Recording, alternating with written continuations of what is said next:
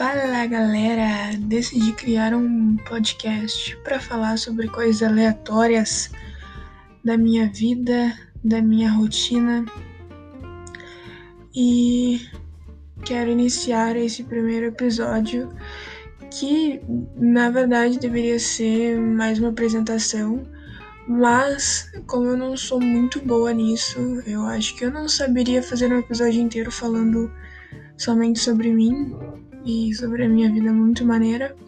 Então eu decidi falar sobre algo que eu acho muito relevante e acho que as pessoas deveriam se abrir mais sobre isso. É algo que entrou na minha vida no final do ano passado e definitivamente entrou de fato esse ano.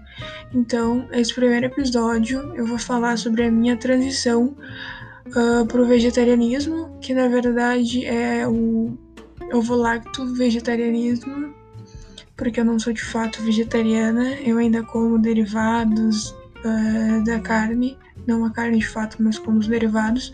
E aí eu quero falar um pouco sobre isso, sobre como foi a minha experiência, porque eu já tô há quase 10 meses sem consumir nenhum tipo de carne. Então, espero que vocês gostem.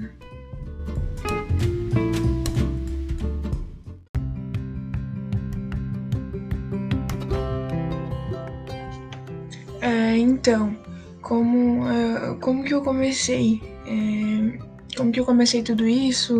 De onde eu parti? O que eu comecei fazendo? É, de fato, o meu primeiro passo foi é, aderir à Segunda Sem Carne. Eu acho um movimento muito massa, eu acho que é, ajuda muitas pessoas a começar a entrar nesse mundo, a começar a ver que é possível sim passar um dia, né, sem carne. Então, quando eu conheci esse projeto, que aqui em São Leopoldo, é, até que é conhecido, eu decidi experimentar e, e, era algo que eu já queria ah, há algum tempo, né? Eu já queria começar a reduzir a carne então eu acho que foi a melhor maneira que eu achei naquele momento. Então eu comecei a tirar carne todas as segundas-feiras. E no início eu achei meio estranho, porque é algo que tu tá acostumado a tua vida inteira, né? Então tu mudar isso do nada, lógico, ia ser estranho, ia ser diferente. Mas eu encarei e levei a sério, e aí comecei a tirar carne na segunda, e depois eu fui procurando receitas e, e tentando reduzir em outras refeições, não só na segunda-feira. Isso foi um, um, um, momento assim que durou um, alguns meses, acredito eu que uns dois três, não sei se chegou a quatro meses, que eu fiquei nesse processo, né, de redução, né, que eu comecei em um dia e aí depois foi reduzindo para outros dias ou para algumas refeições, tipo, talvez não comer na, no almoço ou não comer na janta. Isso já ajudava. E aí foi se intensificando, foi durando assim mais dias da semana, até que chegou o um momento que se eu comesse carne, eu me sentia mal. E isso uh, em dezembro do ano passado, eu já tava bem crente de que eu queria parar e que eu só precisava de um empurrãozinho para eu parar real, assim, eu já tinha reduzido bastante, eu já tava fazendo várias refeições sem, assim, e era alguns pontos específicos que eu ainda não conseguia tirar, mas de fato a carne vermelha, frango, porco, eu já tinha praticamente parado. Eu ainda consumia algumas coisas, como presunto, patê, é, salame, essas coisas que foram mais chatinhas para mim. E aí eu decidi no dia 31 de dezembro. Tipo, eu e a minha namorada, a gente decidiu é, parar na virada, assim, dia primeiro do ano a gente falou, vamos parar e, e vamos vendo o que dá. E se a gente não parar agora, a gente vai ficar enrolando isso. Então vamos tentar e vamos entrar de cabeça. E aí a gente parou real no dia 1 de janeiro, eu e ela. A gente foi se apoiando nessa transição, porque ela também participou desde o primeiro momento. Foi algo que nós duas queríamos, então foi bem massa, assim. A gente trocou as experiências, né? E foi se apoiando, foi se ajudando. E de fato, agora a gente está quase 10 meses sem consumir nada de carne. E, enfim, tem muitos pontos positivos. É, na minha vida, eu sempre gostei de cozinhar, sempre gostei é, disso, né?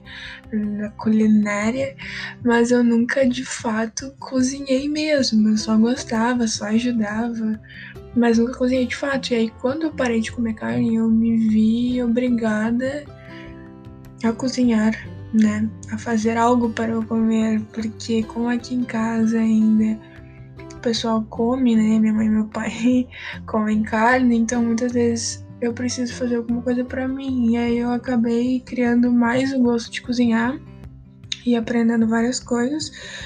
E hoje eu sei fazer muitas coisas e era algo que eu não praticava quando eu comia carne, por já ter tudo pronto ali, né? Minha mãe sempre deixava pronto, então eu não me dava trabalho nem sentia vontade de fazer algo, mesmo que eu já gostasse, né? Mas agora eu realmente faço, cozinho e, e eu gosto. Não que eu seja expert, né? Mas é algo que eu gosto muito e que eu vim me aprimorando e, e é muito massa, né? E eu acho que as pessoas deveriam uh, ler mais sobre esse assunto, se inteirar mais sobre ele, porque eu tenho certeza que muita gente só enxerga a carne como um alimento que tá no teu prato, que tu não sabe de onde veio, que tu não sabe como como que ela chegou até aqui né? Como ela chegou até o teu prato, como ela, como ela foi parar ali. Então, se, se as pessoas estudassem mais sobre o assunto, lessem é, o mais básico possível, acho que já iam abrir a mente e ver que isso é algo muito importante e que, enfim, eu não sou ninguém aqui para chegar e pontuar os, uh, né, os fatos de por que isso é tão importante, mas a internet está aí para quem quiser ler e eu com certeza nunca mais quero comer carne na minha vida. Mas como eu ainda como os derivados, ainda tô num processo de quem sabe daqui a um tempo tirar eles é uma vontade minha muito forte, mas como a, a carne né, foi um processo, é, tudo isso também é um processo. Então sair de, de ovo-lacto vegetariana para vegetariana restrita não é uma coisa tão fácil assim. Mas, claro, cada um tem seu tempo, cada um tem seu processo e acredito que eu tô no meu e que tá tudo correndo muito bem, tá tudo tranquilo. Então, eu acho que quanto mais a gente falar sobre isso, quanto mais as pessoas entenderem, estudarem e lerem, e verem que isso é possível, que isso é importante, que isso é necessário, melhor vai ser. Então eu quis passar o meu relato para vocês. É, talvez alguém precisasse só de um empurrão, precisasse ouvir de mais alguém para começar tudo isso. Então é isso, gente. Espero que vocês tenham gostado. Espero que ajude alguém de alguma forma. Se ajudar alguém, eu já vou estar muito feliz. Uh, e até o próximo episódio.